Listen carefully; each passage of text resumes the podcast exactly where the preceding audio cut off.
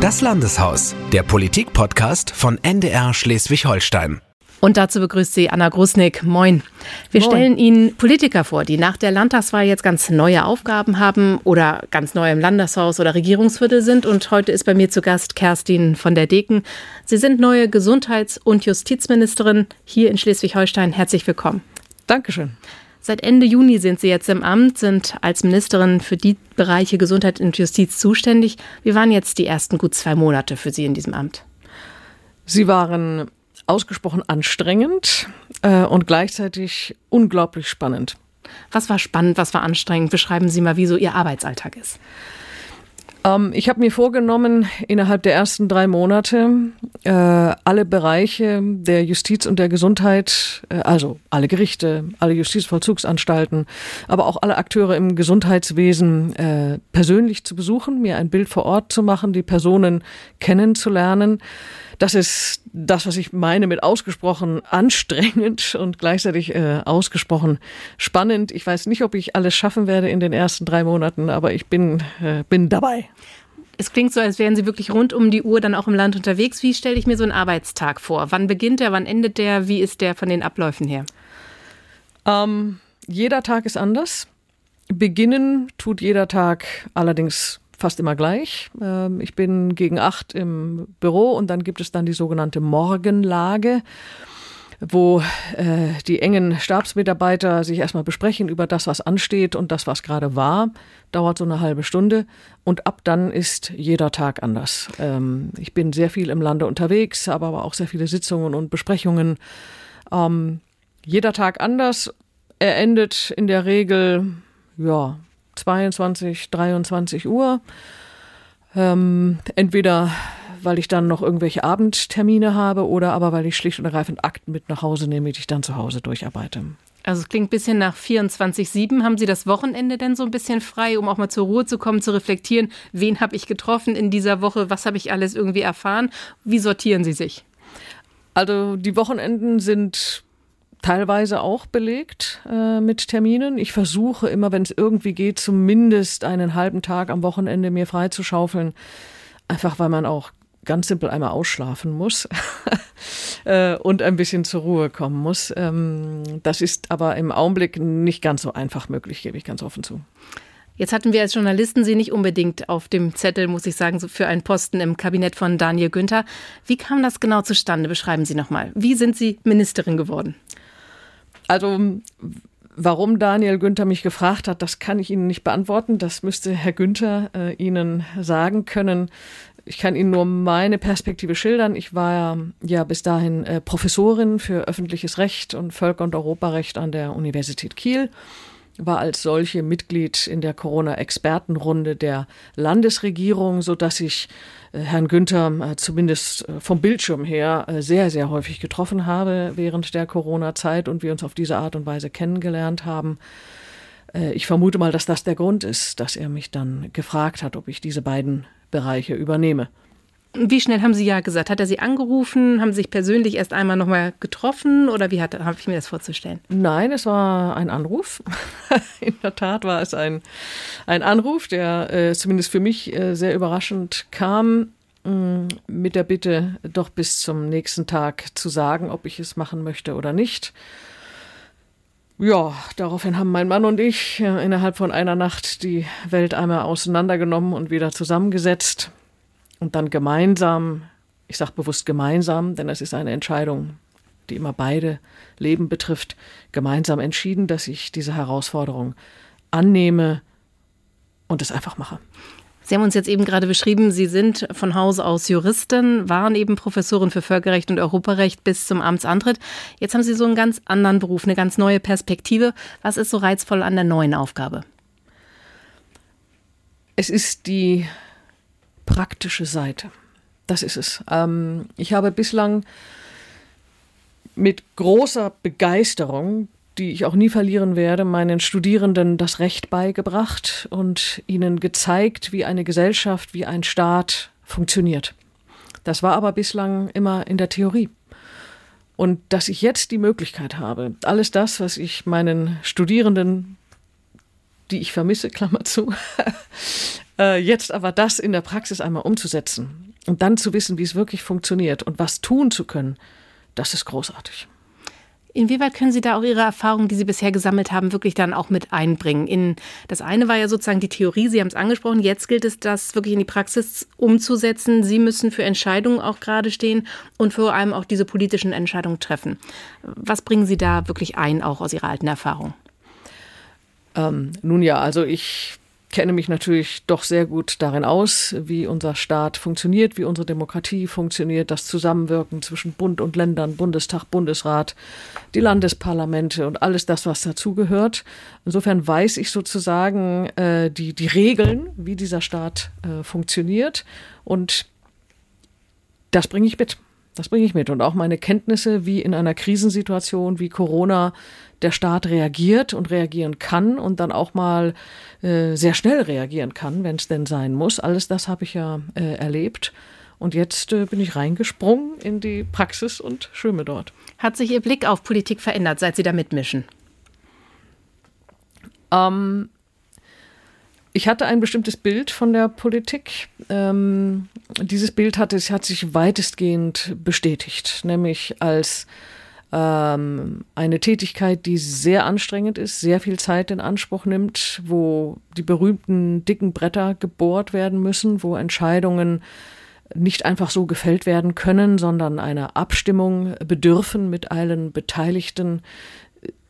Das hat sich alles bestätigt.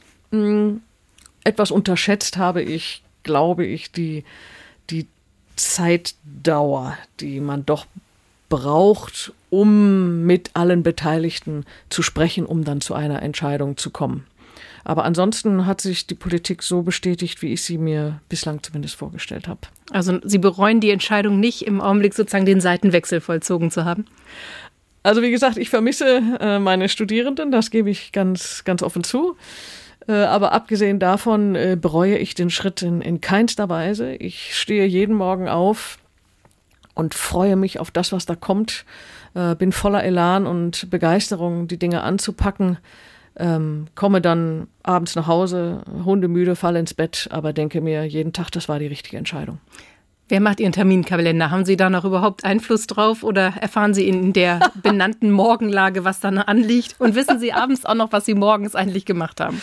Ja, also das ist vielleicht einer der Punkte, äh, wo ich mich komplett geirrt habe. Sie fragten ja vorhin, hm, ob was ich für Vorstellungen gehabt hätte und was ich da bewahrheitet hätte.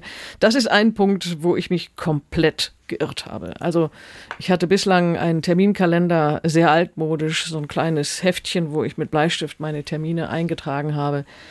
Ich habe, als die Entscheidung gefallen war, alle meine Termine bis Ende des Jahres abgesagt, bin dann mit einem leeren Block äh, ins Ministerium gegangen und habe geglaubt, ich könnte jetzt dort meine Termine eintragen und habe nach drei, vier Stunden begriffen, dass ich dieses Büchlein wegwerfen kann.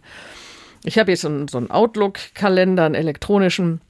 Ich bin nicht mehr Herrin meiner Termine. Äh, wir haben eine ganz wundervolle Terminkoordinatorin bei uns im Ministerium, die Vollzeit nichts anderes macht, als Termine zu koordinieren. Ich schaue jeden Tag äh, als erstes äh, in mein Mobiltelefon, um zu sehen, welche Termine ich habe. Ich muss das mehrfach am Tag machen, weil sich die Termine zum Teil stündlich ändern. Ja, nee, Herrin meiner Termine bin ich nicht mehr.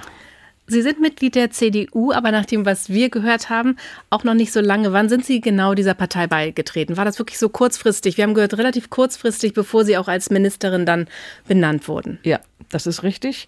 Und das hat auch einen ganz einfachen Grund. Ähm, ich war ja bis dahin äh, Professorin und für meine Rolle als Professorin, mein Verständnis auch äh, einer Professorin ist es, politisch komplett neutral zu sein. Ich habe, ich bin Juristin und ich habe meinen Studierenden das Recht beigebracht. Es war mir wichtig, dass meine Studierenden nicht irgendwie auch nur den, den Hauch eines Eindrucks bekommen könnten, dass ich sie politisch in irgendeine Richtung beeinflussen möchte. Ich habe immer gesagt, es geht um das Recht, um sachliche Argumentation, neutrale Analyse und so weiter. Und deswegen war es für mich immer vollständig klar, dass solange ich Professorin bin, ich nicht Mitglied einer Partei sein werde. Jetzt sind Sie Mitglied in der CDU und haben gleich einen dieser Top-Jobs eigentlich, die diese Partei dann auch in einer Regierungsverantwortung zu bieten hat, ähm, ja, ergriffen. Ähm, wie verwurzelt sind Sie inzwischen nach dieser kurzen Zeit in der Partei? Wie wurden Sie aufgenommen?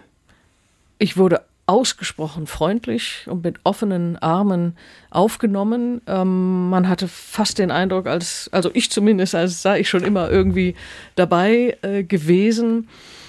Und ähm, nee, die Aufnahme lief großartig. Also das ist, Verhältnis ist hervorragend. Äh, ich habe mich aber auch sehr bemüht. Ich gehe äh, zu allen Sitzungen dann eben entsprechend auch hin, zeige mich, bin da. Ich ziehe mich nicht zurück, sondern ähm, ich bin mitten im Getümmel. Sie haben jetzt so ein Riesenressort, Justiz und Gesundheit, zwei wirklich wichtige und große Bereiche. An dieser Zusammenlegung gab es ja in den vergangenen Monaten auch sehr viel Kritik. Wie nehmen Sie das wahr? Passen die beiden Bereiche Ihres Erachtens gut zusammen?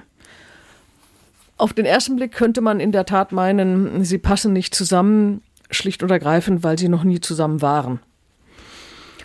Auf der anderen Seite, je mehr man sich damit beschäftigt, merkt man zwei Dinge. Erstens, Justiz ist ein System, Gesundheit ist auch ein System. Das sind zwei in sich geschlossene, funktionierende Systeme und wenn man mit diesem systematischen Blick dran geht, entdeckt man auch vieles, was parallel läuft und äh, merkt, dass man, wenn man mit einem System umgehen kann, kann man auch mit dem anderen System umgehen. Das zweite ist, es gibt unglaublich viele Überschneidungen. Das hat man ja in der Corona-Pandemie gemerkt. Wir haben die Corona-Pandemie bewältigt, natürlich durch aktives Tun, durch wissenschaftliche Erkenntnisse, durch Impfstoffe und so weiter. Aber wir haben sie gesellschaftlich durch Recht überwunden. Das heißt, wir haben Normen geschaffen, in denen gewisse Gebote, Verbote, äh, Handlungsanweisungen festgelegt waren. Das heißt, das Recht war das Instrument, um ein Gesundheitsproblem zu lösen. Und das gesamte Gesundheitssystem als solches basiert auf Recht. Ja, also wer finanziert die Krankenhäuser, was macht der Bund, was machen die Länder und so weiter und so fort. Das ist alles Recht. Ja, das heißt, ähm, es gibt sehr, sehr viele Überschneidungen. Und dann gibt es sehr viele Thematiken, auch die sich inhaltlich überschneiden. Ich möchte nur ein Beispiel nennen, das Betreuungsrecht.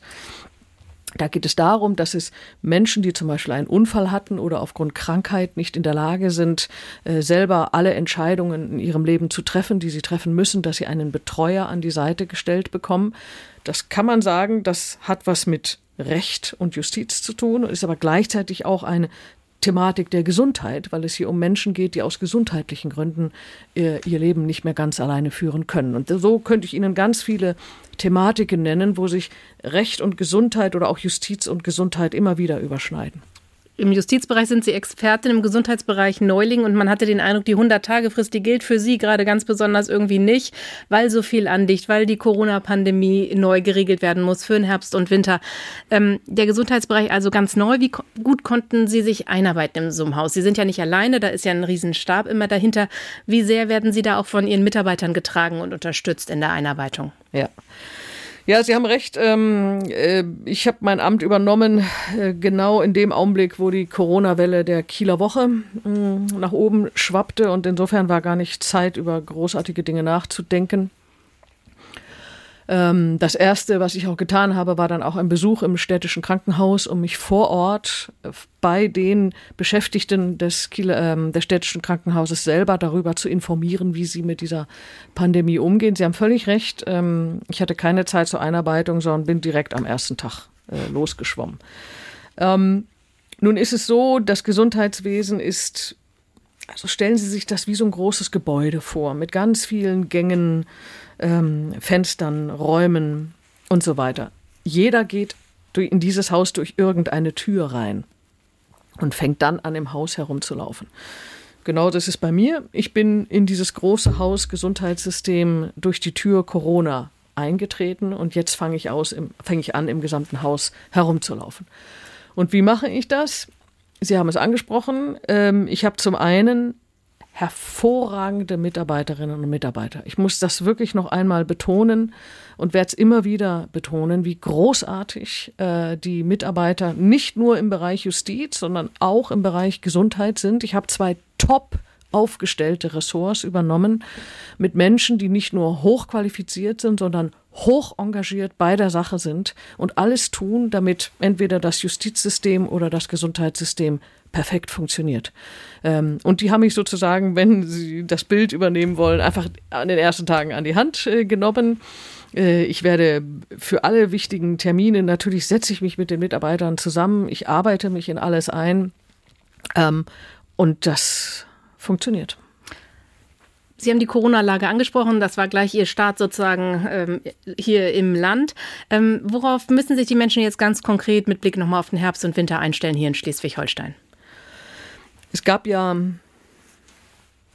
gestern oder vorgestern mm, die Pressekonferenz, äh, wo wir das äh, dargelegt haben. Ich glaube, das war wichtig, dass wir das jetzt äh, Mitte September gemacht haben, um den Schleswig-Holsteinerinnen und Schleswig-Holsteinern zu sagen, was im Herbst auf sie zukommt. Nach der derzeitigen Lage sagen uns alle Experten, dass es ähm, keine Anzeichen gibt für eine neue Variante des Virus. Es wird aller Voraussicht nach bei Omikron BA4, BA5 bleiben. Das ist eine ansteckende, aber milde Variante im Vergleich zu dem Ursprungsvirus, was vor zwei Jahren bei uns war. Wir müssen uns darauf gefasst machen, dass wenn die Menschen sich in Innenräumen aufhalten, die Inzidenzen möglicherweise steigen. Auf der anderen Seite gibt es Studien, die zeigen, dass in äh, Deutschland 90 bis 95 Prozent der Menschen immunisiert sind. Entweder durch Impfung, Genesung oder beides. Und wenn man sich dann noch vergegenwärtigt, dass die Schleswig-Holsteinerinnen und Schleswig-Holsteiner bundesweit führend sind bei der Impfquote, bei allen Altersgruppen und äh, Arten der Impfung, sind wir sehr gut gewappnet. Wenn man alles das als Grundlage nimmt, ähm, wird es so sein, dass am 1. Oktober das Infektionsschutzgesetz des Bundes in neuer Fassung in Kraft tritt. Dann wird es bundeseinheitliche Regeln geben für äh, den öffentlichen äh, Fernpersonenverkehr, äh, für den Besuch von Kliniken und für den Besuch von Pflegeeinrichtungen. Dann gibt es Maßnahmen, die die Länder ergreifen können. Dort wird Schleswig-Holstein aller Voraussicht nach nur eine Maskenpflicht im öffentlichen Personennahverkehr äh, auferlegen. Und das ist nichts anderes als die Weitergeltung der bereits jetzt geltenden Maßnahmen. Das heißt, umgekehrt formuliert, wir führen das fort, was bislang gilt. Wir hätten theoretisch die Möglichkeit, schärfere Maßnahmen zu erlassen, sollte was Schlimmes passieren. Dafür gibt es aber im Augenblick keine Anzeichen. Man hat manchmal den Eindruck, äh, wenn man das von außen betrachtet, als würde man in so zwei Corona-Wahrnehmungen leben hier in Deutschland. Herr Lauterbach als Bundesgesundheitsminister, der mit seinem wissenschaftlichen Hintergrund oft sehr warnt und eine Verschlechterung der Lage im Herbst-Winter prognostiziert. Und auf der anderen Seite hat man hier in Schleswig-Holstein so ein bisschen den Eindruck, ähm, dass man sich auch, ja, ich würde sagen, auch ein bisschen betont gelassen gibt. Wie liegt es nur an den unterschiedlichen Impfquoten oder wie kommt man auch zu so unterschiedlichen Einschätzungen? Ich denke, das hat mehrere Gründe. Zum einen ist es in der Tat wirklich so, dass Schleswig-Holstein einfach ein wirklich ein tolles Modell als, als Vorbild dienen kann für viele andere Bundesländer, was die Art und die Gelassenheit und die ruhige Hand der, der Menschen in diesem Land betrifft. Aber ähm, Hauptgrund ist, denke ich mir, wir haben ja einen Expertenrat mit Leuten, mit hochkarätigen Experten aus der Medizin, aus der Virologie. Ähm, und die zeichnen alle ein anderes Bild. Als Herr Lauterbach. Als Herr Lauterbach. Und ähm, ja, das so ist es. Ne? Und äh, diese Experten, die wir dort haben, die haben bislang mit ihren Einschätzungen uns sehr, sehr gut durch die Corona-Zeit gebracht in diesen zwei Jahren. Und wenn dort sagt, es gibt keinerlei Anzeichen für eine neue Variante zum Beispiel, dann vertrauen wir ihnen auch. Sie haben nun den wissenschaftlichen Bereich ja über Jahre wirklich kennengelernt. Und wenn man auf die Corona-Pandemie blickt, fällt auf, was fehlt, sind oft wissenschaftlich belastbare Daten. Wir gucken manchmal ins Ausland, gucken, wie ist es in Dänemark, greifen auf Studien aus Israel zurück. Und ähm, ich frage mich, Wieso ist die Datenlage in Deutschland in dieser Pandemie nach wie vor so wenig belastbar und macht das eigentlich einen Unterschied in der Bewertung auch einer solchen Lage? Ja, äh, die Daten, ganz genau. Das habe ich mich auch häufig gefragt, wieso wir so wenig Daten haben. Äh, die Antwort ist äh, komplex. Es hängt zum einen mit, mit Datenschutzbestimmungen zusammen, die wir in Deutschland besonders streng handhaben. Es hängt zum anderen aber auch ähm, damit zusammen, dass zum Beispiel die Gesundheitsämter ja nicht unbedingt überall äh, digitalisiert arbeiten. Mm. Es hängt mit, ist eine, eine multiple Zahl von Faktoren zusammen. Und jetzt die Frage, ist es da, ist es da hilfreich, dass man ins Ausland guckt? Und da lautet die Antwort ja. Ne? Denn das Virus ist ja dasselbe. Äh, auch die Menschen sind dort nicht unbedingt viel anders als wir. Und wir haben häufig ähm, aus den Erfahrungen aus anderen Staaten sehr viel lernen können. Also sowohl was die Bewertung betrifft von was sind wirksame Maßnahmen, als auch neue Varianten. Die neuen Varianten, die aufgetreten sind, sind ja nicht äh, in Deutschland oder in Europa entstanden, sondern die sind immer irgendwo anders entstanden. Und die Daten, die man dann von dort hatte, die haben uns auch hier geholfen. Sie haben eben gerade Ihre zwei gut aufgestellten Ressorts angesprochen. Lassen Sie uns einmal beim Bereich Gesundheit noch einmal bleiben. Ähm, viele Kliniken im Land schlagen Alarm und Sie sind in, mit den ganzen Protagonisten im Augenblick im Gespräch und versuchen ganz viele von ihnen zu treffen, haben Sie gerade gesagt. Ähm, Kreissäle müssen schließen. Sie haben Kooperationen zum Beispiel vorgeschlagen. Wie können Sie als Ministerin ganz konkret die Kliniken im Land ja auch akut unterstützen, um aus diesen Notlagen und Schieflagen rauszukommen? Das ist nicht ganz einfach. Ähm, wenn Sie jetzt, jetzt zum Beispiel das Problem der Finanzierung ansprechen, dass die Kliniken nicht genug Finanzen haben und um den laufenden Betrieb zu haben, da sind uns als Land die Hände gebunden, denn das ist eine Bundeszuständigkeit. Äh, alles, was die laufende Finanzierung von Kliniken oder, oder Krankenbehandlungen betrifft, äh, können wir gar nicht beeinflussen, sondern ist eine Sache, die auf Bundesebene geregelt wird. Und dort setzen wir uns dann natürlich auch dafür ein. Zum Beispiel, dass jetzt in dieser schwierigen Finanzierungssituation auch noch die Energie Preise dermaßen steigen. Das ist für manche Kliniken möglicherweise das Tröpfchen, was das fast zum Überlaufen bringt. Ähm, und dort tun wir alles, was wir können, um auf Bundesebene dort ähm, eine, eine Erleichterung herbeizuführen. Jetzt kritisiert die Opposition hier im Land, äh, die SPD, es sei keine Planung der medizinischen Versorgung in Schleswig-Holstein zu erkennen. Und die fordern, fordern sozusagen, ja, es muss eine bedarfsgerechte Versorgung geben. Haben Sie als Landesregierung da jetzt auch schon als Ministerin einen Überblick und haben Sie einen Plan sozusagen für die Krankenhauslandschaft in Schleswig-Holstein konkret? Ja, also es gibt sowas, äh, das nennt sich Krankenhausplan. Der wird jetzt neu erstellt. Bis wann äh, soll der erstellt sein? Der soll bis 2024 äh, erstellt sein. Wir sind aber jetzt schon dabei, die Vorbereitungen zu treffen. Ähm, und ansonsten ist es so, dass immer wenn es darum geht, äh, wird eine Klinik neu gebaut oder wird sie umgestaltet oder ähnliches, da gibt es äh, Kriterien, äh, die, die entscheiden, ob, ob das gemacht wird oder nicht. Das sind zum Beispiel bedarfsgerechte Versorgung, aber auch Qualitätsanforderungen, Personalausstattung und so weiter. Und anhand diesen komplexen Parametern wird dann in diese Krankenhauslandschaft äh, eingewirkt. Nun ist das Land ja direkt äh, am UKSH ja beteiligt, größter Arbeitgeber, 12.000 Menschen, die dort arbeiten. Auch da haben Sie sicherlich schon Kontakte hinzu gehabt und Gespräche geführt. Wie nehmen Sie dort die Arbeitsbedingungen wahr und können Sie da konkret Entlastungen schaffen? Ähm, ich war noch nicht beim äh, UKSH. Der Termin steht im Augenblick noch an. Also dazu kann ich im Augenblick äh, irgendwo im Kalender. Ja, ganz genau.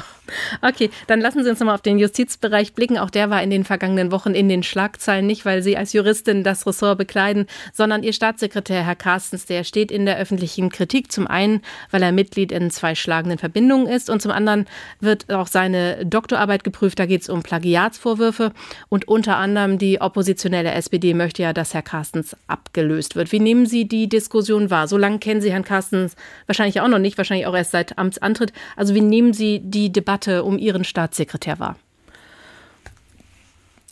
Zu der Debatte, äh, sie ist in den Medien und überall äh, geführt worden.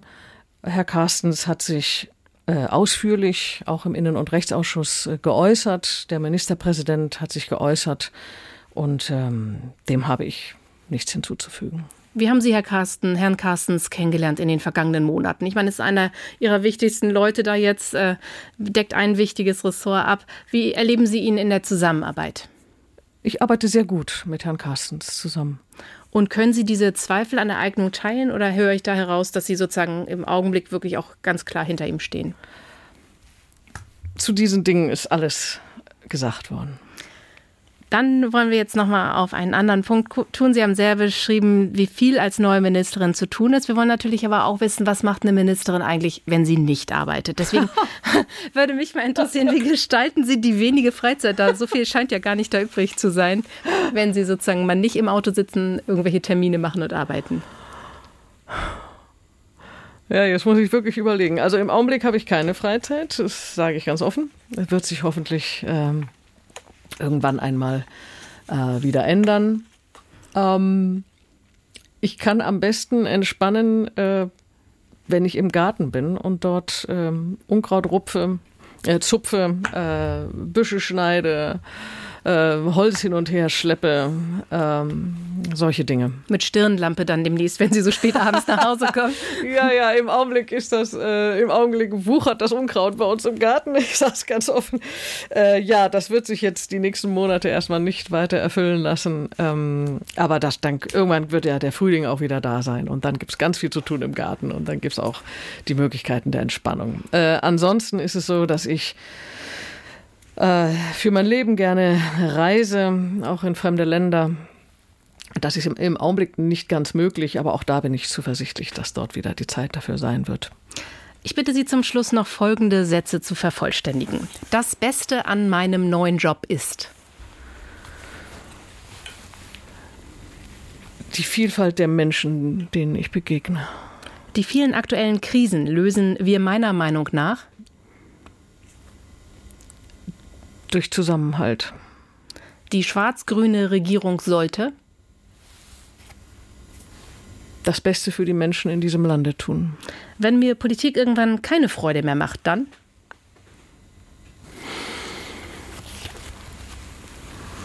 Werde ich wieder Professorin. Haben Sie eine Rückkehroption? Ist ja hier im Land immer eine wichtige Frage. Es gab ja schon mal eine Ministerin, die vorher in der Wissenschaft tätig war.